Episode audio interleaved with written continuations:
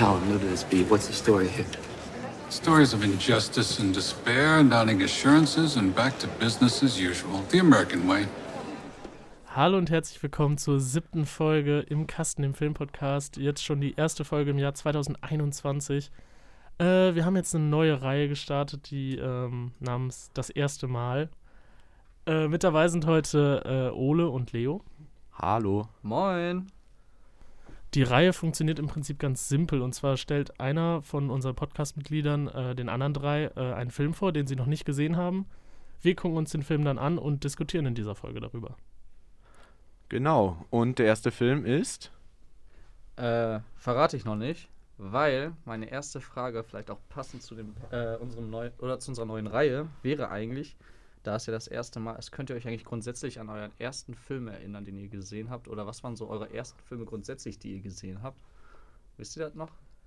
Also, ich habe halt ein Gedächtnis wie ein Goldfisch, deswegen kann ich mich leider nicht so gut daran erinnern. Was? Also, es muss ja auf jeden Fall ein Film sein, der enorm lang, also es muss enorm lang her sein. Also so, so, so Film ist ja ein Medium, das man auch relativ früh schon mit konfrontiert wird. Ähm, ja, also ich, ich bin nie ein Kind gewesen, das jetzt besonders viel Fernsehen geguckt hat oder sowas. Aber ich tippe jetzt mal auf einen Disney-Film. Also es könnte gut das Dschungelbuch gewesen sein. Der ist jedenfalls noch sehr präsent in meiner Erinnerung sozusagen, in meiner Kindheit. Mhm. Okay. Ja, an meinen ersten Film erinnere ich mich eigentlich auch, glaube ich, gar nicht mehr. Ich weiß, dass ich früher auf jeden Fall häufiger, ähm, also als ich noch sehr jung war, äh, Star Wars mit meinem Vater gesehen habe. Was? Echt? Das Ja. hört sich jetzt nicht so nach einem Film, an dem man vier guckt. Ja, nein, nein, nein, nein, Aber äh, also ich an den ersten Film erinnere ich mich nicht, aber ich denke auch irgendwie ein Zeichentrickfilm könnte auch gut Disney irgendwas gewesen sein. Okay. Ja, beim, bei dir? Bei mir tatsächlich auch. Also es war definitiv Disney, wobei bei mir, äh, ich habe mir davor nochmal Gedanken gemacht, es müsste entweder König der Löwen oder Goofy und Max gewesen sein. Das- Goofy und Max? Den Kennt kenn ich ihr den nicht? Nee, nee. Boah, absolut genialer Film. Ach, warte, ah, das ist mit dem Sohn von Goofy, ne? Ja, genau, Ja, richtig. da ja, gab es ja. auch später noch mal so eine Disney-Serie zu, die ist aber irgendwie ein bisschen gefloppt, aber der Film absolut genial. Ich habe ihn sehr gefeiert, habe ihn sogar noch letztes Jahr geguckt. Okay, aber dann äh, wissen wir ja, woher das ungefähr oder woher der Wind weht, wenn du sagst, dass König der Löwen einer deiner Lieblingsfilme ist. Vielleicht Ja, es ist der erste und einzige Ja. Film, wo ich jemals auch geheult habe als äh, Kind und äh, bis er ist jetzt. sch- hart wie Stein, was Ja, das angeht. Nicht so nah am Wasser gebaut. Nee, nur weil König der Löwen mit Mufasa sagt Schaukakao, da denke ich so, nee, das geht nicht. Alles klar, dann wollen wir jetzt auch trotzdem natürlich Bezug zu Jans Vorschlag nehmen. Genau, richtig. Der hat uns nämlich den Film Motherless Brooklyn vor, ähm, ja, vorgeschlagen, dass wir den gucken. Haben wir gestern auch gemacht, glaube ich. Ne? Jos, hast du den Film auch gestern gesehen? hab Ich habe ihn vor- vorgestern schon gesehen, ja. Ah, okay. Beziehungsweise in zwei Schritten, ne? Ja, in Jo, zwei Schritten. Kommen wir aber nachher noch zu. ein großer Punkt. Der Film geht nämlich erstaunlich lange, 145 Minuten. Ist schon ein ziemlicher Brocken Richtiges tatsächlich. Brett. Und ähm, basiert äh, auch auf eine, äh, oder ist auf ein Buch angelehnt, ne? Oder wie war das, Ole? Ja, genau, ich glaube von Jonathan Lemon. Boah, ich habe keine Ahnung. Äh, Gedächtnis wie ein Goldfisch. Alter. Gedächtnis wie ein Goldfisch, ich, ich sag's schon. Aber jedenfalls eine Buchvorlage und vielleicht, es spielt in den 50er Jahren äh, Genau. in New York. Es geht um äh, riesige Umbaupläne, angeführt von Moses Randolph, glaube ich. Genau, gespielt äh, von einem- Alec Baldwin auch sogar. Genau, einem. Bauingenieur, Magnat, der dann irgendwie ganz London, äh, ganz New York umstrukturieren möchte für Parks, Highways, Brücken etc. und da auch keinen Halt vor irgendwelchen, ja, eigentlich schon äl- älteren ähm, Wohnsiedlungen macht, äh, die speziell jetzt von Afroamerikanern be äh, bewohnt werden. Und im Mittelpunkt steht Edward Nortons Figur, die er sich selbst gewissermaßen auf den Leib geschrieben hat. Er hat nämlich das Drehbuch übernommen, beziehungsweise es ist ja ein adaptiertes Drehbuch Genau. und auch Regie geführt hat, äh, der äh, an Tourette-Syndrom leidet und nachdem er, nach diesem Boss, äh, Bruce Willis, äh, stirbt, er ist Pri Privatdetektiv, versucht er irgendwie auf die Spuren dieses ganzen Mysteriums zu kommen, seinen Tod nicht gewissermaßen zu rechnen, aber äh, zu rächen, aber aufzudecken. Ja, und wir folgen ihm durch die ganzen Eskapaden der 50er Jahre in New York und äh, seinem Kampf für ein bisschen Gerechtigkeit, sag ich mal. Ja, sehr gut zusammengefasst auf jeden Fall. Ähm, was man hinzufügen muss, wie gesagt, du hast ja auch schon gesagt, ähm, Hauptfigur ist ähm, Edward Norton als äh, Lion Esrock. Und er leidet unter Tourette-Syndrom, aber sein äh, Ass im Ärmel ist sozusagen sein unglaublich ähm, genaues Gedächtnis. Er kann sich an sehr viele Situationen immer zurückerinnern und kann auch sehr viele ähm, Zusammenhänge erschließen, die dem Zuschauer erstmal gar nicht so richtig bewusst sind. Und ähm, was ich an dem Film sehr interessant war, ähm, er selber weiß eigentlich auch nicht ganz genau, wo sein ähm, Chef Frank reingeraten ist. Und dementsprechend tappt er genauso im Umwissen wie wir selbst auch. Man wusste am Anfang echt nicht, worum es geht oder wo er überhaupt hinterher ist. Oder so ging es mir zumindest. Und das erschließt sich tatsächlich erst alles am Ende. Und ja, zieht sich halt über zwei Stunden. Und das war Ja, teilweise über zwei Stunden, Ja, zweieinhalb fast. ja, ne? fast zweieinhalb, ne? das, das- war schon krank. ja, das war auch wirklich, äh, muss ich gestehen, es hat sich doch in vielen Bereichen zu lang gezogen, meiner Meinung nach. Also, ähm, Kleiner Fun-Fact am Rande: Wir hatten eigentlich gesagt, dass wir nach dem Film nicht darüber reden. Mhm. Wir machen den Film aus. aber wir mussten uns in einem Punkt Luft machen. Es kam nämlich direkt der Punkt: Boah, war der lang. Also, ja, definitiv. meine Güte. Ich meine, äh, die Enthüllungsgeschichte und die ganzen verschiedenen äh, Geschichtsstränge, die dann da ineinander fließen, die ganzen Enthüllungen, die es gibt, die haben wahrscheinlich auch vor allem bei einer Buchadaption irgendwie äh, eine zweieinhalbstündige Laufzeit fast verdient. Man kommt wahrscheinlich auch nicht mit weniger her, aber boah, der hatte irgendwie stellenweise auch wenig Pace sozusagen. Und wenn man sich Ja. so den was? als Pace, Pace, Geschwindigkeit, Achso, ja. äh, wenn man den jetzt so ein bisschen als äh, Film noir begreift, sozusagen, dann gibt es da viele Vorlagen. Ich, mir ist jetzt direkt Chinatown eingefallen, kennt ihr? Ja. Ähm, der auch, glaube ich, auf über zwei Stunden kommt, aber sich irgendwie nicht so lang anfühlt. Ich weiß nicht genau, was es ist. Irgendwie, Der Film war auch relativ Ja. actionreich. Wie gesagt, der Zuschauer als auch die Hauptfigur tappte die ganze Zeit so im Dunkeln. Es kamen irgendwie immer wieder neue Elemente dazu, die noch mehr für Verwirrung sorgten. mh, Und das war irgendwie, glaube ich, als Zuschauer dann auch kein befriedigendes Gefühl, sich irgendwie immer dümmer vorzukommen teilweise. Also man wusste irgendwie so gar nicht, hä, worum geht's jetzt? Was hat das jetzt damit zu tun? ja. Es kamen irgendwie immer wieder neue Punkte dazwischen. Ähm, ja, ich war jetzt nicht so angetan tatsächlich. Entschuldigung. Echt? Also ich muss tatsächlich sagen, ich verstehe auf jeden Fall den Kritikpunkt, Mhm. aber ich fand den Film eigentlich sogar ziemlich gut, bis auf die Länge, die sich auf jeden Fall gezogen hat. Ich verstehe aber, dass es ähm, an manchen Stellen halt irgendwie unübersichtlich wird, wenn quasi immer neue Charaktere oder Elemente dazukommen. Ähm, alles in allem fand ich sind aber trotzdem sehr gelungen, vor allem ähm, weil ich halt dieses 50er Jahre ähm, ja, was auch enorm gut in Szene gesetzt Total, wurde. total. Das war klasse. Die Autos sind klasse. Auch, die Kulisse war super. Kulisse, die äh, Kostüme natürlich. Ich finde einfach so einen so einen- so einen langen Mantel mit, Und mit Hut. mit, Das- mit das Hut hat und Krawatte, was, das hat ne? was, Ja. das hat was auf jeden auf Fall. jeden Fall, vor allem dann auch nochmal so in New York, das ist ja auch noch. Ja, in ja, den letzten genau. 70 Jahren haben wir auf jeden Fall unseren Stil verloren, wirklich. Also damals, da hatten die Leute noch Stil und heute. Ja, aber es ist natürlich Ah. alles ein bisschen bieder, so, Ja. ich weiß nicht genau. Vielleicht durfte man nicht so der aus der Reihe tanzen, keine Ahnung. Aber was ich halt komisch fand, ich meine, der Film bedient sich natürlich einem, für Film Noir, würde ich sagen, einem klassischen Mittel, nämlich dieses Hintergrunderzählung, wo uns der, die Hauptcharakter äh, ihre Gedanken mitteilen. Also es wird ja sehr oft mit Off-Stimme gearbeitet, Ja. um auch den Zuschauer natürlich mitzuziehen. Aber das ist natürlich ein gutes Mittel, um auch Stellen einzusparen, so, ne? Weil seine Gedankengänge ja dann nicht bebildert werden müssen. Und so kann man dann eigentlich auch relativ einfach, es ist ein einfaches Mittel sozusagen, äh, schnell Geschichte zu erzählen, beziehungsweise die Story voranzutreiben. Aber das hat irgendwie trotzdem nicht dazu beigetragen, dass sich der Film jetzt irgendwie kürzer angefühlt hat oder sowas oder er kürzer wurde. Das stimmt. Andererseits kann ich dir jetzt auch nicht genau sagen, was hätte eingespart werden müssen, Hm. weil die Story einfach bombastisch stimmig groß war, war. Ja, also sie hat irgendwie dann alles aufgedeckt. Und Ja. ich glaube, was bei Edward Norton halt so das Ding war, dass er irgendwie auf der einen Seite diese Storyvorlage äh, umsetzen wollte, vor allem diesen Tourette-Syndrom noch mit einbauen wollte, aber gleichzeitig auch seine Version von Chinatown drehen wollte, weil die, die Ähnlichkeit ist ja doch relativ verblüffend. Das Dieses stimmt, ja. familiäre Geheimnis, das dann aufgedeckt wird, das auch als Druckmittel gegen diesen Magnaten verwendet werden soll, äh, diese ganzen äh, Bebauungspläne, die sozusagen äh, auch äh, in, in- in Enteignung münden, beziehungsweise in Chinatown ist es ja dann dadurch, dass das Land dann halt einfach nicht mehr bewässert wird und so dieser Riesenskandal, der dann da von ihm aufgedeckt wird. Aber äh, ich weiß auch nicht, irgendwie hat das nicht so gut zusammengepasst. Vielleicht, weil er dann einfach zu viel wollte. Bei mir war es auch so, ähm, also ich hatte das Gefühl, ähm, die Situation mit dem Tourette, ähm, ich fand es tatsächlich eher nervig. Nicht, weil, ähm, ich fand es erstens nicht so gut gespielt, weil es dann doch irgendwie doch Was? zu gezielt eingesetzt worden ist. Er hatte doch sehr viele klare Momente, wo er sich gescheit artikulieren konnte. Das war auch zum Beispiel auch sehr angenehm bei seinen Gedankengängen. Die waren ja ohne irgendwelche Unterbrechung. Und ähm, auch haben seine Tourette-Syndrom jetzt nicht so, wie man es vielleicht auch gedacht hätte, als Detektiv ihn irgendwie auffliegen lassen. das ist Nur mir ihn- aufgefallen. Ja, es gab irgendwie nur so ein, zwei Szenen, wo es dann unangenehm wurde, wo er dann, sag ich mal, einen auf die Mappe bekommen Ja. hat. Und dann konnte er sozusagen, ich sag's mal, äh, gut Deutsch, äh, seine Fresse nicht halten. Ja. Und hat dann nochmal einen nachgesetzt bekommen. Aber ansonsten äh, hatten alle relativ viel Verständnis dafür Es und haben ist keine ignoriert. Konsequenz daraus resultiert. Genau, irgendwie. eben. Und da dachte ich, das, Ja. äh, das hätte es, glaube ich, viel interessanter gemacht. Ähm, wenn da, er damit auch nochmal zu kämpfen hätte. Anstatt ähm, er selbst, eigentlich war das größte Problem mit Tourette er selber, weil er das äh, oder sich dafür geschämt hat. Ansonsten hat er sehr viel äh, Toleranz und Akzeptanz dafür bekommen.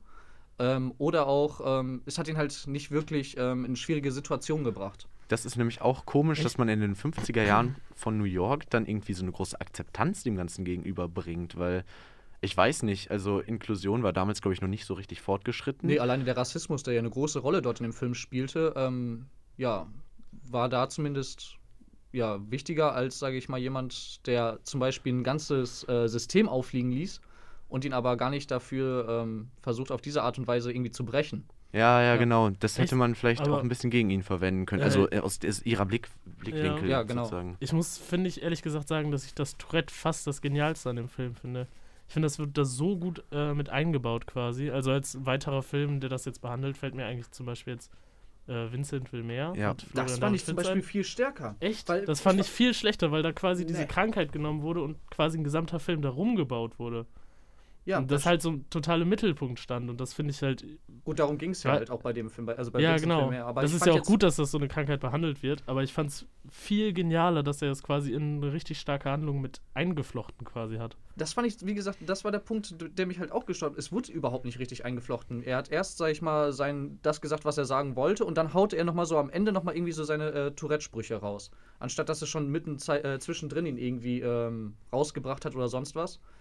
Ähm, ja, kam für mich so zumindest rüber so, er hat Tourette, so nach dem Motto, okay, ich rede jetzt hier meine Run äh, Rolle run äh, runter. Ach ja, ich habe Tourette, äh, nochmal zwei, drei Sprüche hinterher klopfen. Ich hatte auch So das das Gefühl, rüber. man hätte ein bisschen dramaturgisch ein bisschen mehr rausholen können. So diese, die Ohnmacht, die daraus resultiert, wenn du dich dann nicht richtig artikulieren kannst. Sozusagen in so einer entscheidenden Szene, dann sozusagen aufgrund deiner Krankheit nicht das zu sagen zu können, was du sagen möchtest, Ja. beziehungsweise da rausgebracht Das hat werden. komplett gefehlt. Das hat komplett gefehlt, weil dann auch seine Machtlosigkeit in der ganzen Situation dann irgendwie auf den Punkt zu bringen und auch, auch diese riesen Schattenseite, die mit einhergeht. Aber das hat eigentlich nur dazu geführt, dass es die einzig humoristische äh, Einlage dann in dem Film war, weil er dann halt immer in passenden Momenten halt relativ lustige Kommentare abge abgegeben hat, die dann auch von den äh, Mitschauspielern bzw. von den Mitcharakter anderen Charakteren aufgegriffen wurden, aber eher als lustig als als störend abgetan wurden.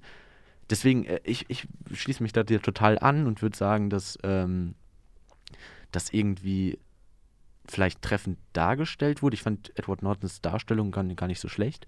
Der hat das der hat gut gemacht. Ich habe zu wenig Gewitter im Kopf geguckt, als dass ich das irgendwie bewerten könnte so richtig, beziehungsweise mich zu wenig damit auseinandergesetzt. Aber mich, mich, für mich steht das relativ authentisch. Ähm, aber es ist irgendwie, es, man hätte vielleicht mehr dr- draus machen Ich können. denke auch, ja, definitiv. Wobei, was ich dem äh, Film zugute halte, als der Film begonnen hat, und da ist ja die Autoszene, wo äh, Edward Norton mit einem weiteren Kollegen im Auto sitzt und der hat mit seinem Tourette zu kämpfen, da dachte man erst, okay, das ist jetzt erstmal nur so ein kleiner Depp mehr oder weniger, der sich nicht unter Kontrolle hat, der irgendwie mitgeschleift wird. Aber dass er sich dann am Ende als Held entpuppt und wie er sich dann dort entwickelt hat, Mhm. das fand ich war doch schon eine sehr gute Steigerung. So, er wurde ja auch immer als der, äh, als die Freakshow wurde er immer bezeichnet, Genau. glaube ich, von seinen Kollegen. Mhm. Und er hat dann trotzdem sein Ding alleine durchgezogen. Also er hat trotzdem ähm, ja, das Selbstbewusstsein gehabt, nicht aufzugeben. Und ihm war ähm, sein Boss, der ja auch mehr oder weniger sein Mentor und bester Freund auch war, ähm, das Ziel aus den Augen nicht zu verlieren und ihm zu rächen oder zumindest das aufzuklären, warum er umgebracht worden ist. Das fand ich eigentlich eine sehr gute Entwicklung. Oder auch eine gute Charaktereigenschaft, die er äh, super rübergebracht hat. Mhm. Ja, auch interessant fand ich, dass ja quasi Tourette als Krankheit in dem Film überhaupt nicht genannt wurde. Genau, das, ist mir das nämlich auch aufgefallen. cool. ja. Aber dass man halt trotzdem als Zuschauer direkt wusste, worum es geht, weil wir halt jetzt Ja. in einer Also, mal, In aufgeklärten jeder Gesellschaft Ku leben. Kurzbeschreibung dieses Films steht auch ein Detektiv mit Tourette-Syndrom. Ja, das ist genau, dann so die genau. Beschreibung seines Charakters. Mhm. Ähm, was ich mich dann gewundert habe, dass in den 50ern anscheinend das noch gar nicht richtig äh, therapiert wurde, beziehungsweise diagnostiziert. Also ich habe irgendwie gelesen, dass es dann in 1880, 85 oder sowas, glaube ich, schon die ersten Leute gab, die da dann äh, was niedergeschrieben haben zu dem und die äh, äh, ja irgendwie dieses Krankheitsbild beschrieben haben. Äh, und dass das in den 50er Jahren von New York das dann irgendwie gar nicht, gar keinen Namen bekommen hat, hat mich jetzt gewundert, aber vielleicht auch einfach deswegen, weil er ja, ähm, ja einen, äh, in diesem Waisenheim aufgewachsen ist, da immer dann äh, eigentlich nur den Stock zu spüren bekommen hat und so weiter, dass man da das vielleicht dann auch irgendwie her hat, aber äh, ja, hat mich auch irgendwie gewundert, dass der, dass, dass der Name nicht fiel. Mhm. Was aber vielleicht auch ganz stark ist, um sozusagen zu zeigen, dass es eigentlich keine Rolle spielt. Ne? Ja, auf jeden Fall.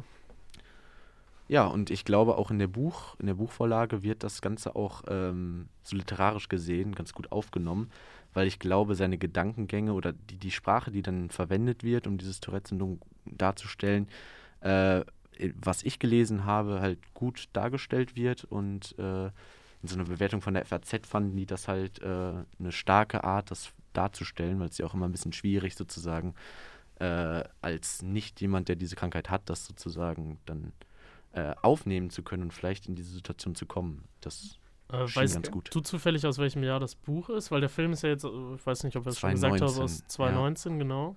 Also Ich glaube, das Buch ist nicht so alt. Nicht Nicht, so so richtig, okay, nee. okay. Also so ein, so ein Neo-Film Noir-mäßig ist es Okay. geworden. Vielleicht nochmal äh, auf ein bisschen Realbezüge. Ich habe mich direkt gefragt, ob es natürlich so jemanden gab. Und es gab nämlich so jemanden. Äh, also Moses Randolph basiert auf Robert Moses, glaube ich, der in den 50er Jahren auch von New York dann irgendwie sehr viel an sich gerissen hat und da sehr viele Strippen gezogen hat, was äh, den Umbau von Brücken und sowas äh, anging und auch irgendwie richtig viele Ämter sich vereint hat. Bis zu zwölf, äh, wie nennt man das dann, äh, Ressorts hat er dann, glaube ich, in der New Yorker Stadtverwaltung gehabt und äh, eigentlich dann quasi mehr Macht als der Bürgermeister äh, gehabt. Das wird im Film auch sehr gut Was im Film ne? auch gezeigt Genau. wurde, wie, wie äh, wenig der Bürgermeister eigentlich zu sagen hat und so weiter. nichts, ne? Gar nichts, Butter. wirklich gar nichts. Und dass sogar als dann irgendwie so eine Highway durch die Stadt gebaut werden sollte, wofür dann halt auch relativ bedeutende äh, Viertel in Harlem, glaube ich, abgerissen werden sollten. Äh, sogar der damalige Präsident Roosevelt dann intervenieren musste, damit das nicht zustande kommt, weil das kann ja nicht sein. So, er Ja. krempelt das gesamte Stadtbild um und dann ist auch die Frage, ob man das als Kollateralschaden hinnehmen möchte. Ne? Krass. Ja gut, bei ihm war immer der Fokus mit seinen Parks und Brücken. Ne? Das wurde ja dann ge- Ähm, Genau. hatte denn die Originalvorlage auch diese rassistischen Hintergedanken? Also Das wollte er ist mehr oder weniger auch diese. Slums oder die ähm, äh, Viertel mit äh, den Afroamerika äh, Afroamerikanern ausräuchern oder was war so sein Ziel? Ähm, ich glaube, dass der da nicht stark unterschieden hat. Er wollte eigentlich die äh, Stadt sozusagen autogerecht machen. Das ist nämlich der Punkt. Äh, Vorwurf war ja auch im Film, dass die Brücken zu niedrig gebaut wurden, damit keine Busse durchfahren. Richtig, ja. Aber sein Punkt war, glaube ich, dann erwiesenermaßen sogar, dass er nicht die Afroamerikaner davon abhalten möchte, irgendwie diese Insel über den Hudson River dann, glaube ich, zu verlassen sozusagen, Genau. Sondern es eher darum geht, die Genau. Autos mehr in den Fokus zu rücken, weil in der Zeit wollte man äh, mehr sozusagen die, den Autos Platz schaffen und da nicht irgendwelche Busse haben, die das ausbremsen. Aber der, der Vorwurf ist natürlich berechtigt, ist ja im Film genauso. Man hat aber irgendwie eher das Gefühl, das kommt im Film, glaube ich, auch ganz gut rüber, dass er visionär ist und da, glaube ich, dann auch keine ideologischen Gründe hinter hat, sozusagen. Ja, das waren die beiden Brüder ja sowieso. Also um, gut, das ist jetzt vielleicht ein kleiner Spoiler im äh, Film. Der, Ich glaube, das dürfen wir. Ja. der gute äh, Moses Ro äh, Randolph hat nämlich noch einen weiteren Bruder, der ebenfalls sehr begabt und auch äh, sehr interessiert an der Revolution oder nee, nicht Revolution, wie nennt man das? Erneuerung der Stadt oder des Stadtbildes Ja. ist und ähm, er ist aber dabei immer noch sehr ähm, menschenfreundlich, sage ich Ja, mal. unterwegs. Idealist, wie er von seinem genau, das Bruder war das genannt wird. Human. Genau. Und ist dann, sage ich mal, nicht so auf dem Zug aufgesprungen, äh, der, den sein Bruder eingeschlagen hat, den Weg. Und ist daran halt kläglich gescheitert. Ja, und das war eigentlich auch nochmal eine tragische äh, Geschichte. Äh, worauf wollte ich hinaus? Ja, vor allem, weil am Ende sein Plan abge abgelehnt wird, Genau, die richtig. Erneuerung. Ziemlich mies sogar. Also die äh, Szene war nicht gerade die coolste. Nee, Ja, es hat ja auch kein Ja. besonderes Happy End, der Film. Ist ja auch so Film Noir-mäßig. Also, ja, Ja, würde ich auch sagen. Obwohl es ist, endet besser als Chinatown. Also Chinatown ist ja schon noch ein bisschen erdrückender, das Ende. Also, ja, da, da das, das habe ich auch noch in Hintergedanken, dass das eigentlich äh, ziemlich ernüchterndes Ende war. Und da war es ja dann immerhin so, dass das dann auch zur Aufklärung kam. Ne? Als, Ja. als Konsequenz aus, aus ähm, der Ablehnung dieses, dieser, dieses Plans von Paul, Paul Ra Randolph, dem Bruder, äh, hat er ja dann auch alles an die Post geschickt und äh, dafür gesorgt, dass das endlich offengelegt wird. Und äh, was ja auch dann irgendwie gut ist sozusagen und dann vielleicht auch seine Art von Gerechtigkeit dann widerspiegelt, die er dann auch vielleicht gesucht hat. Ja, ich muss nur gestehen, ich fand, äh, manche Figuren waren irgendwie dann doch zu sehr abgehakt. So am Ende. Also es war, Abgehakt im Sinne von, von- nicht zu Ende geschrieben? Ja, genau. Was? Zum Beispiel sein einer Arbeitskollege, Ja, der ihn ja stimmt. mehr Der oder weniger keinen, verraten hat oder Ja. sonst was. Stimmt. Erstens ja. war sein Beweggrund gar nicht schlüssig, warum er sich jetzt auf einmal eh gegen ihn gewandt hat oder ihm äh, ist so Das war tatsächlich auch die Szene, die ich irgendwie überhaupt nicht ja, verstanden auf habe. einmal hat er so mehr oder weniger die Seiten gewechselt. Dann Ich haben glaub, sie sich einmal Geld gekloppt angeboten. und dann war die Szene für ihn vorbei. Man weiß also auch überhaupt nicht, wie es mit ihm weiterging oder so. Er wurde ja einfach nur K.O. gehauen und dann war er raus. So, man, wie gesagt, Beweggründe und was auch immer wurde nicht schlüssig. Und dass er auch die Frau von dem gepoppt hat. Das Ja, ist ja auch genau. nicht so Das, wichtig. das war einfach so komplett tatsächlich sehr, sehr random. So. Seit wann vögelst du sie? Und, Ja. dann, und dann wird das irgendwie nicht weiter kommentiert. Und das Vor allem, woher so weiß er das auch, ne? Das war ja eigentlich. Doch, das war obvious. Was? Ja, Echt? Also, ich wusste es vorher nicht. Nö. doch, das hat man irgendwie gesehen. Ich habe mir die ganze Zeit gefragt, so, ja, glaube, der bumst. Ah. Ich Ja, dachte auch, gut. das wird jetzt irgendwie noch äh, aufgeschlossen und dann, und dann in zwei Stunden später kommt es endlich zu einer Auflösung. Ich so, ja, ich hatte recht. Sonst wäre der Film wahrscheinlich noch ein bisschen länger geworden. Das ja, stimmt wollte man natürlich natürlich auch. auch Kann sein, Aber, aber, wenn dann- er an den man Ecken spart, Ja, dann hätte man aber auch den kompletten äh, Strang rauslassen können, weil war jetzt nicht wirklich relevant für den Film. nee, gar nicht. Weil er hatte jetzt auch keine das hat auch nicht Rolle dazu geführt, dass Null. der irgendwie aufgeflogen ist. Ne? Nee, in keiner Weise war der Der- irgendwie relevant für Also den Film. der als auch für die Arbeitskollege ist in zwei Szenen dann irgendwie als der Unbekannte im Mantel und Hut dann aufgetaucht, als er da äh, K.O. in der Straße lag zum Beispiel. Und da hat er sich ja dann auch wieder dran erinnert und so. Mhm.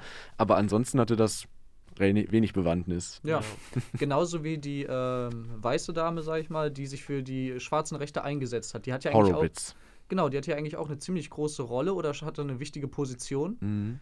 die aber immer mehr oder mehr und mehr, nachdem die Beziehung zwischen der guten äh, Rose und der Hauptfigur ähm, in Laura. Den, Laura. Laura. Laura Laura Rose, genau. Genau. In den Mittelpunkt rückte, ist sie immer mehr von der Bildfläche verschwunden und hatte eigentlich am Ende gar nichts mehr zu melden, geschweige denn hat irgendwas gemacht, um die Sache auch aufliegen zu lassen, sondern sie hat sich eigentlich nur dafür eingesetzt für die Ja, Rechte. deswegen haben sie auch extra nicht die Informationen zugespielt, Welche meinst du jetzt? dass äh, Laura die Tochter von äh, Moses ist. Ach so, das ist ja der gut. Punkt, die wollten die ja schützen. Das war ja Okay. auch bei Paul der Punkt, weil die wird es wahrscheinlich fürs Richtige verwenden, das war ja sein Punkt. Aber sie wird halt keinen Halt vor persönlichen Barrieren machen. Und deswegen hatte der Angst, dass das dann äh, auf Laura Rose zurückläuft. Ja, basta am Ende der Times zu schicken, dann wissen es eh alle. Ja, aber da ging es um was anderes. Da ging es darum, dass äh, dieser Partner von Moses, Lieberman, dass der Shareholder von den Ach, war. Okay, war aber. Enteignungsfirmen war Okay. und sowas. Und deswegen auch sich da Profit draus äh, geschlagen hat. Was ja auch gar nicht geht. So ein Ja. absoluter Skandal. selbst für wusste ja selbst 50er Moses Jahre New. York. Aber ich meine, du meintest gerade, er sei actionreich gewesen. Okay, es gab ein paar Kampfszenen, Nee, aber eben nicht. Das hat dem Film gefehlt, meiner Meinung nach. Ich? Ach so, dann haben wir Ich finde, das hat ihm gar nicht gefehlt. Doch, ich weiß nicht, Find- die Szenen waren äh, sehr, sehr ruhig in sich, in allen Situationen. Also es Ja, kam nie so. Wobei, es gab, finde ich, ja diese eine Action-Szene, wo ähm, quasi Laura und äh, Da den, die Treppe, zu- Oh, Außentreppe das war aber hochging. sowas von schwach, Die sorry, Szene fand ich so schlecht. Ja, Die war das so unglaublich unglaublich. scheiße. Das war so Also- trashig. Also ich weiß nicht, ob Ich da weiß nicht Edward so- Norton einfach kein Gespür für Action hat oder das so. kann doch nicht sein, der hat Fight Club mitgespielt, sag mal. Also. Ja, aber da hat David Fincher alles übernommen, so vielleicht. ich dachte er sich so, ja, äh, also Ahnung. irgendwie, das machen wir dann so. Und da- das Ja. irgendwie, die, die hatten keinen, die hatten keinen Wumms einfach die Szenen Genau. so. Und danach habe ich es dann halt auch Die einfach Schläge nicht mehr haben vermisst, nicht eine connected, so. so. Andererseits, der Punkt an Film Noir, was die ja auch immer so gut äh, macht, ist, dass die Hauptcharaktere eigentlich ja von einer Situation in die nächste stolpern und immer als der Underdog gelten. Ne? Ja. Ich meine, Ja. wenn sie dann halt Martial Arts hätten, dann wären wir direkt bei einem Superheldenfilm. Bei Ja. dem dunklen Rächer oder sowas. Ja, So, die werden halt verprügelt, die ganze Zeit. Und das passiert bei Jack Nicholson auch. Der wird auch eigentlich nur rumgereicht so. Und äh, das ist halt auch irgendwie ganz sympathisch, weil es, es zeigt ja auch, dass sie ja auch nichts weiter als Privatdetektiv sind, die halt aber den Ehrgeiz besitzen, immer weiterzumachen und so viele Schläge sie auch einstecken, dann eigentlich äh, nur dann zufrieden sind, wenn sie die Wahrheit in den Händen halten. Und äh, ja, das ist dann eher sozusagen, glaube ich, genre-typisch. Aber das äh, rechtfertigt trotzdem nicht, dass man so eine wacke Action-Szene dreht. also, wirklich.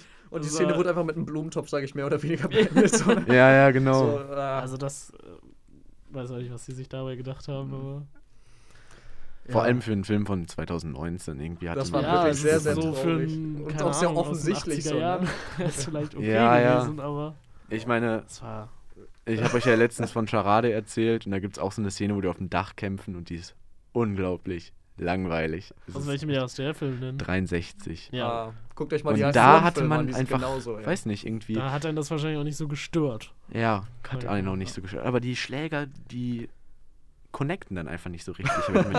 Du willst es richtig auf die Fresse ja, haben, ja, ne? aber Man, man hinterlegt dann ja meistens noch so ein Foley, damit man richtig schön den Knall spürt, so, ne?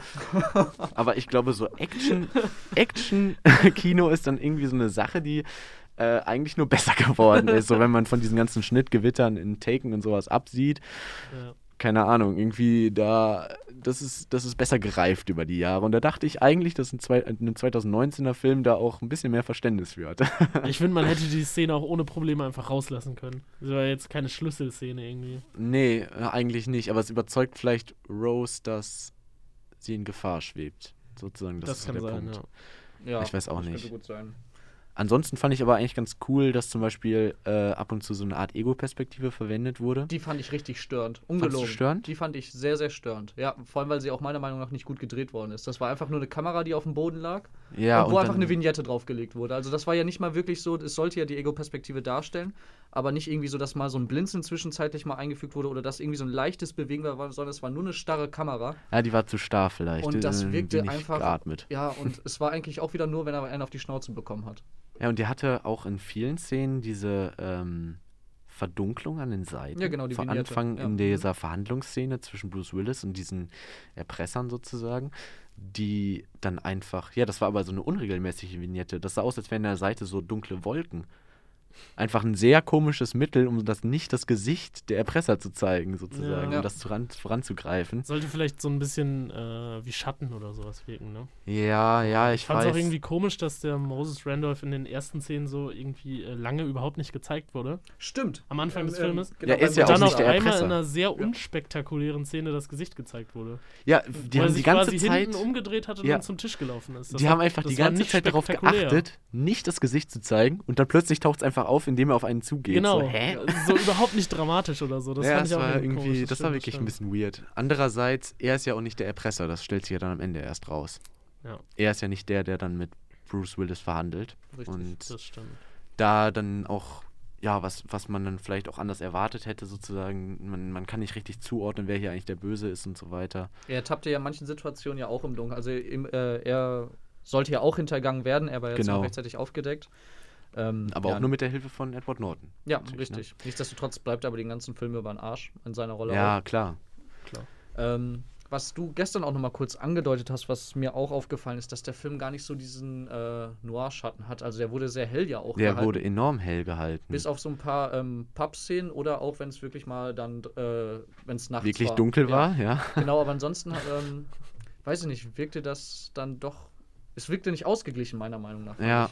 Die Farbbelichtungseinstellung, keine Ahnung. Aber dann hat man, ja, aber dann, wenn man dann auch aus diesen Szenen so wenig rausholt, dramaturgisch gesehen, so, dann braucht es, dann, dann wird das auch nicht zusammenpassen irgendwie. weiß ich nicht, oder? also als sie dann da zum Beispiel. vielleicht eher so politisches Drama irgendwie. Ich aber es hätte nicht. doch eigentlich gerade so richtig gut in diesen Film gepasst, wo sie zum Beispiel durch dieses Viertel laufen und sie erzählt, äh, wie hier die äh, Farbigen gerade so mit der Existenz kämpfen und in den runtergekommenen Einrichtungen da leben, dass man da auch wirklich das mal so richtig schön szenisch darstellt, dass es halt auch dunkel wiedergegeben wird, Ja. dass es halt auch ein dunkles Fleckchen halt ist.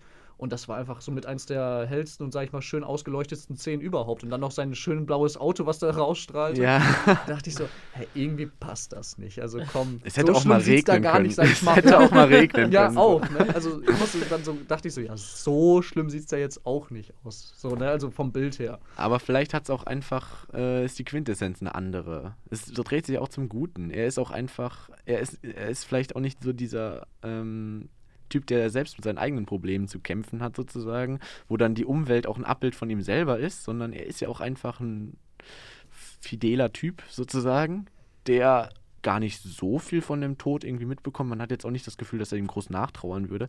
Das fand ich mich auch ein bisschen komisch, fand ich auch ein bisschen Ah. komisch. So die Trauer und diese ganzen Probleme, die auch Tourette-Syndrom mitbekommt. Er ist nicht so der Loner eigentlich. Das ist so ein bisschen, das Nee. fand ich ein bisschen komisch. Das stimmt. Also der schien, oder was es ging eigentlich, er wirkt einfach mit seiner äh, Krankheit sehr abgeklärt, sagen Ja, wir es so. sehr abgeklärt. Und Ja. das Umfeld wirkte auch sehr abgeklärt. Ja, wobei, worum, äh, wobei er damit ja immer zu kämpfen hatte. Also er hat sich ja schon immer geschämt, jedes Mal, wenn er seine äh, Ticks dann da hatte. Aber die haben es eigentlich alle mit Humor genommen oder so nach dem Motto, da, äh, oder Zitat, deine Krankheit interessiert mich nicht, sag, was Ja. du sagen willst und geh mir nicht auf den Sack, so nach dem Motto. Ne? Und äh, dass er ihr dann auch nachher beichtet, dass er noch nie mit einer Frau geschlafen hat. Äh, das hätte man doch auch irgendwie vorbereiten können. Er hätte doch irgendwie mal abgeblitzt werden können, abgesehen von dieser Streichholzszene, wo er das immer aus. Stimmt. Vielleicht Aber- hätte man da auch, ne, man hätte mehr die Tragik, die, die Tragweite dieser ganzen Krankheit und seiner Situation irgendwie, glaube ich, meiner Meinung nach ein bisschen mehr hervorheben können. Ja, ich, wie gesagt, auch manche Szenen waren irgendwie nicht schlüssig oder auch gut rübergebracht. Auch als die da in der Kneipe waren, wo er auch mit der Dame erst getanzt hat, dann wird sie einmal zurückgerufen, dann unterhält sie sich, dann verschwindet sie, ohne irgendwie Tschüss zu sagen. Es war noch nicht mal begründet. Und dann kommen auf irgendwelche Typen und verkloppen ihn, weil sie ihn für jemand Falschen gehalten haben. Eine Szene später sieht, äh, spät, äh, eine Szene später sieht er Rose wieder und da sagt sie, oh, es tut mir voll leid, was passiert ist. So nach dem Motto, hä? Ja, ja, die Das- haben halt rausbekommen, dass er halt für Frank arbeitet. Das ist, glaube ich, so der Punkt. Ja, aber das war ja nicht. Nee, ich dachte, die, äh, ich glaube, sie dachten, dass er für irgendwen anders arbeitet. Ja, denke auch. Und Ich sie selbst, und sie ja, selbst anfangs, wusste gar als sie nichts. zusammengeschlagen Ja. haben. Ja, und dann haben genau. sie es Ja, rausgefunden, genau, dann fanden sie es genau, okay. genau. Ja. Aber die haben nicht irgendwie eine Karte geschrieben, so von wegen, Entschuldigung, tut mir leid, dass wir dir einfach Musste dein nicht Gesicht sein. vermöbelt haben. So, Nee, das war hätte halt nicht Not getan. Also ich weiß auch nicht, also diese Tanzszene fand ich ganz stark, weil da hat es dann auf einmal wieder etwas, was er gesagt hat am Anfang, wieder aufgegriffen, nämlich, dass seine Mutter ihm immer den Nacken gestreichelt hat. Und das macht sie ja dann auch und daraufhin beruhigt er sich. Die Szene ist auch enorm lang und er hat dann auf einmal keine Ticks mehr. Stimmt, er ist Ja, ja, sehr genau. zu der Das- Jazzmusik ausgeflippt Zum, immer. also als Genau. er auch vorher mit ihrem Auto sitzt und so, hatte er ja relativ viele Ticks, weil er vielleicht war. einfach, Genau, aber, genau, genau. aber da, sozusagen, dann, das zeigt ja vielleicht, dass er mit ihr sozusagen ganz gut zusammenpassen kann, so ja, in jeglicher zum Hinsicht. Glück haben die Zuhörer gerade nicht die weirde Handbewegung gesehen. Ja, ein Videomitschnitt von hier ist, glaube ich, keine gute Idee. Dann wird man auch den ekligen Kaffee Latte Macchiato von Leo sehen. Ey, der ist von Penny ja. Ey, das dürfen wir nicht sagen. Das muss sowas von rausgepiept werden. Product Placement. Hat unser Cutter Jan ja nachher noch was zu Ja, wirklich. raus. Irgendwas muss er ja machen. Wobei jetzt gerade, wo ihr das anspricht, jetzt bin ich mal am überlegen, ähm, die Szenen danach, nach dieser Tanzszene, hatte er da noch seine Ticks gehabt, wenn er mit Rose unterwegs war oder war er entspannter? Ich glaube tatsächlich, die haben ausgesetzt, jetzt gerade wo du es sagtest, Hm, Ich glaube nicht komplett. Aber im größten Teil. Also am Anfang war er In der schon sehr allerletzten. Szene, wo er dann quasi mit, er, mit ihr zu dem, ähm, zu dem Haus da fährt oder sie an diesem Haus trifft. Ich, Mhm. da hat er, glaube ich, nämlich überhaupt keinen Tick mehr. Ja, und ich meine auch weil danach. er dann er- damit so abgeschlossen hat. Oder er hat einfach vorher eine dicke Tüte durchgezogen. Das Kann auch sein, das war immer sein Heilmittel, ne? Oder Ja. Kaugummi essen. Kaugummi. Ich frag Oder- mich oder auch- härteres Zeug. Was in der, in der Pfeife von dem Jazzmusiker drin war, wenn er meinte, das wäre ein bisschen stärker als eine Marihuana. Und dass er dann auch, ohne sich an irgendwas zu erinnern, in irgendeiner Wohnung aufgewacht ist. Ja. Also, Da dachte Ja. ich auch, da sind Dinge, glaube ich, gelaufen, von denen weiß er selber nichts. Also das wirkt Wirklich. wirklich auch ein bisschen strange Szene, aber naja. Aber netter Typ, netter Typ. Ja. Übrigens, ich habe ja gestern gesagt, dass mich einer von den Tracks irgendwie an Radiohead erinnert hat. Mhm. Und ich bin bei dem Namen, als du mir den dann gezeigt hast, als du mir den Soundtrack gezeigt hast, nicht so richtig darauf angesprungen, weil ich mich dann anscheinend doch zu schlecht mit Radiohead auskenne. Aber äh, der Sänger von Radiohead, Tom York, hat daran mitgewirkt und die Stimme habe ich direkt erkannt. Deswegen, Oh. ja, wow. dieser eine Track, ja, der hört sich halt schon sehr nach Radiohead an, Ich- so. Keine Ahnung, mir wird jetzt Ähm, nicht ein Lied von Radiohead einfallen. Echt nicht? Man muss Creep, den Zuschauern übrigens Creep, sagen, Fake glaube Plastic ich. Trees? Ja, egal. Ja, man muss den Zuschauern übrigens sagen, äh, wenn der Soundtrack gut ist oder eine Szene gut mit einem Soundtrack unterlegt ist, dann ist es ein absolut genialer Film aus. für Ole. Also, also wirklich, du musst nur ein Lied abspielen und Ole weiß sofort, welche Szene Ja, und ich- ich Film. Das ist richtig den- krass bei dem Jungen. Ich fand den, fand den Track ganz cool, sagen wir es so. Also, äh, und ich bin natürlich stolz darauf, dass mein Ohr mich in, dies, in dieser Situation auch nicht verlassen hat. und ich das dann anscheinend relativ richtig zugedeutet, äh, geordnet habe, aber dann anscheinend doch über die Bandmitglieder von Radiohead nicht so gut informiert bin. Schade. Schade. Ansonsten der Soundtrack, irgendwie diese Jazzmusik für 50er Jahre, New York, Okay, also hat gepasst. für also Noir, ganz passend Ja. so. Immer schön noch so eine, ja, Snare im Hintergrund und so ein Scheiß, ja. Ja, es gab jetzt aber auch keine wirklich große Szene, wo der Soundtrack oder grundsätzlich die Musik im Vordergrund gerückt wurde, außer natürlich die Kneipenszene, Ja, wo er halt darauf reagiert hat. Ähm, ja, aber ansonsten. Was mir noch aufgefallen ist, man hat richtig gemerkt, dass Bruce Willis vor allem und vielleicht auch Willem Dafoe dafür da waren, den Film zu promoten. Habe ich auch Auf jeden Fall. Bruce Willis hatte ja eigentlich keine. Der hatte 10 Also, Minuten, ich meine, 15 das war ja Minuten im Film. mehr so ein, ähm, so ein MacGuffin. Das hat ja eher so den Ja, Film ja, vorangetrieben. Er hat ja so. genau, er 10 wollte Minuten das Geheimnis von ihm aufdecken. Genau, genau. Auf der anderen Seite, ähm, auch wenn er wenig zu sehen war, war er eigentlich der Grund für den ganzen Film. Muss man Genau, das Ja, ja, es, so eine war, Art es, war ein wichtig, es war ein wichtiger äh, Teil des Films, aber es war jetzt also keine große Rolle. Den hättest du halt anders besetzen können. So. Ja. Andererseits, ich glaube, eine Bruce Willis jagst du lieber hinterher. Keine Ahnung, irgendeine unbekannte Null, weiß weiß ich. So. Ja, das das, das äh, rückt dann vielleicht mehr die Signifikanz des Films in den Ja. Vordergrund. Und ja, der fand- Name verkauft sich halt besser. Ja, wahrscheinlich. also ich fand ihn auch gut in der Rolle. Das ist Ja, jetzt nicht das bestimmt. Ding, Bruce, aber, ja super, warte. Äh, aber der so mich an 15 irgendeinen alten Minuten. Gangsterfilm von ihm auch nochmal erinnert. Äh, komme ich jetzt drauf? Mir ist auf jeden Fall wieder aufgefallen, dass er sich ein bisschen die Haare wachsen lassen hat. Stimmt. Aber sie sind übel weiß gewesen.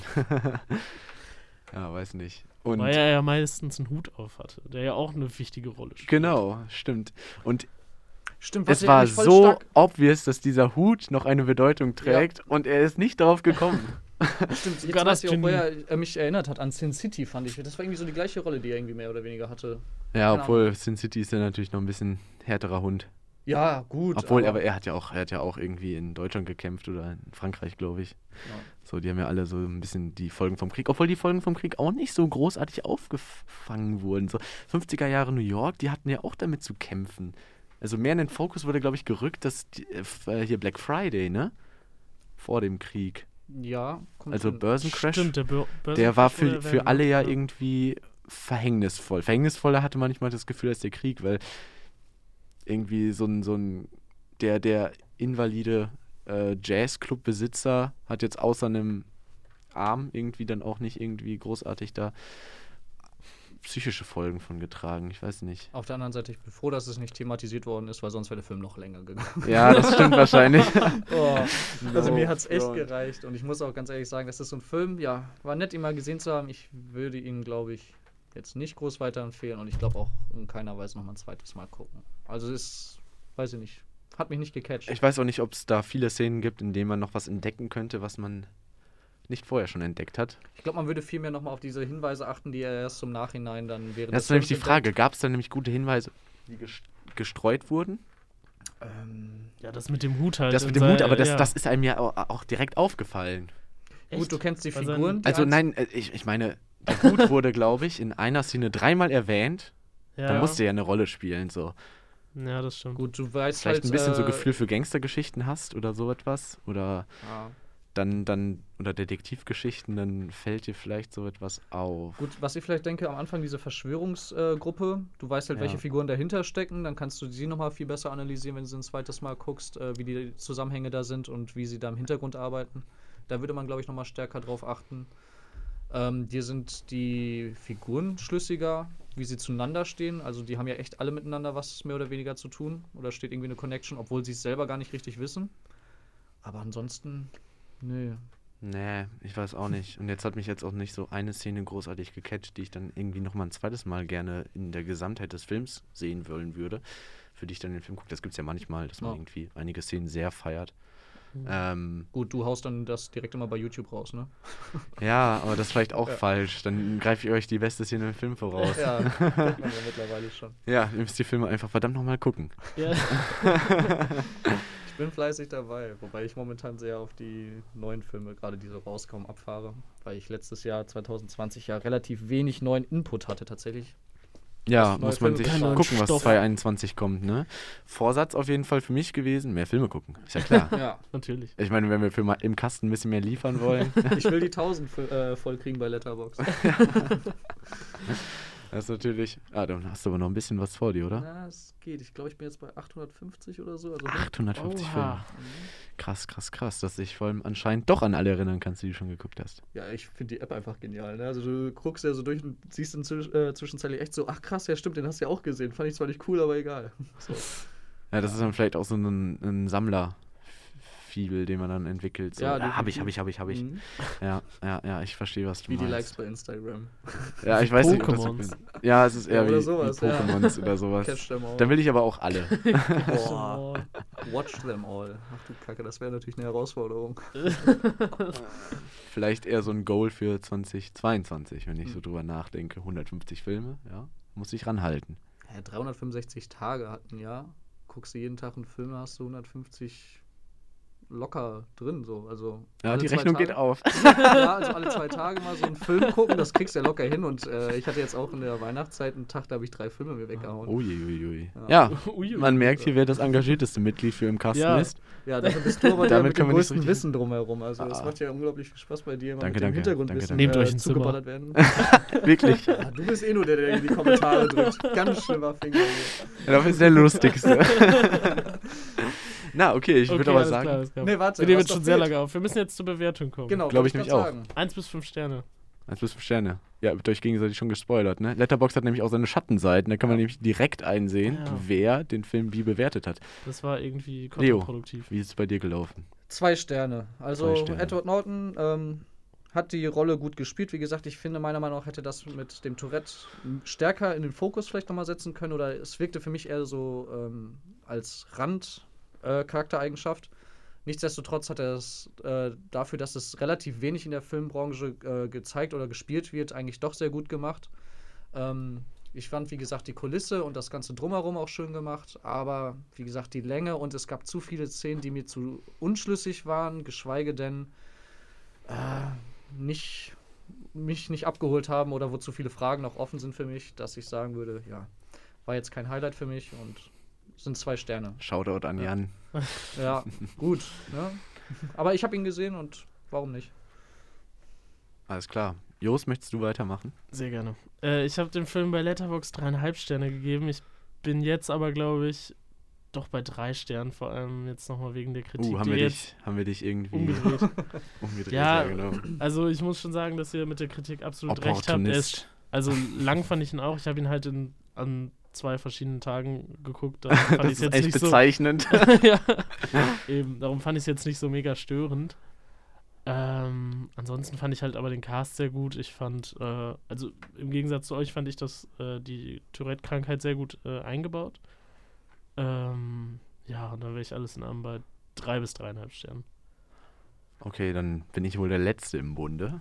Ähm, ich würde mich sogar dazwischen einpendeln, glaube ich. Ich würde sagen zweieinhalb Sterne, äh, weil ich den Versuch, einen Film noir neu aufzulegen, beziehungsweise einen neuen zu drehen, immer für eine willkommene Gelegenheit finde, mal alles darauf zu setzen und zu hoffen, dass es eigentlich ein guter Film wird, sozusagen, und da auch äh, den Op Op Optimismus von Edward Norton sehr unterstützenswert finde, einen Film einfach mal selber zu schreiben und zu drehen. Das ist auch ein wichtiger Punkt, finde ich. Ich glaube, es war sein erster Film, den er selber produziert hat. Ne?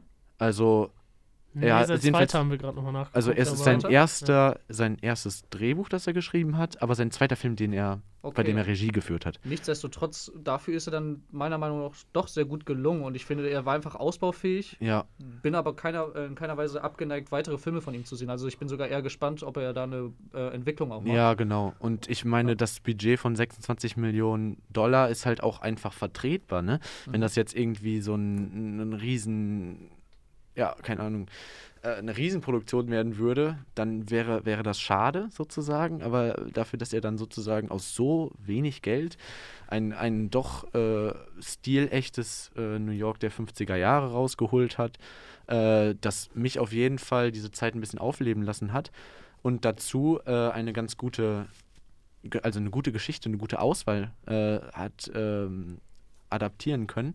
Fand ich auch ganz gelungen. Seine Darstellung finde ich auch ganz gut. Also zweieinhalb Sterne fand ich durchaus berechtigt. Auch, äh, wie gesagt, einfach des Versuchs wegen, den er dann da unternommen hat. Jo. Ich frage mich, wie viel von den 26 Millionen an Bruce Willis gegangen ist. Oder, William Dafoe. Muss man mal gucken. Wahrscheinlich musste Edward Norton selbst Abstriche machen oder so. Das kann man sich ja vorstellen, wie bei äh, hier Dings. Oder vielleicht hat er noch einen gut bei. Bruce gehabt Jonah und hat Hill. gesagt. Ja, genau, wie bei Jonah Hill. Ich will unbedingt damit spielen. So. 60.000 Aber das kennt man ja öfter, dass Ja, irgendwie Filmschaffende dann äh, im Endeffekt sogar Eigenkapital beisteuern, um den Film am Leben zu Mhm. erhalten. Ich glaube, Francis Ford Coppola hat bei Apocalypse Now zum Beispiel auch nochmal einen beträchtlichen Anteil seines Eigenkapitals äh, einstreuen müssen, weil die verdammten Dreharbeiten einfach nicht so liefen, wie er wollte. Na Naja, gut, das Sei es drum. Jo, bringt das Ganze, glaube ich, eigentlich ganz gut zum Ende. Ja. Wir verabschieden uns. Mhm. Bis zum nächsten Mal. und hoffen, ja, hoffen, dass wir nächstes Mal an diese erfolgreiche erste Folge im Jahr 2021 anknüpfen können. Ja, die Entscheidung, welcher Film kommt, äh, ja, Liegt bei dir. liegt bei mir, Tatsache, genau. Ich bin ja. nämlich äh, der Filmvorschlagende für nächste Folge. Und einen kleinen Hinweis hört ihr dann am Ende der Folge. Alles klar. Bis Jo, denne. Bis dann. Ciao, Ciao. ciao. Tschüss. So, what can I get you? Is there anywhere you don't work? They're called jobs, something a ball like you would know anything about. And by the way, I can't believe you asked Ramona out after I specifically told you not to do that. How are you doing that with your mouth? Never mind how I'm doing it. What do you have to say for yourself?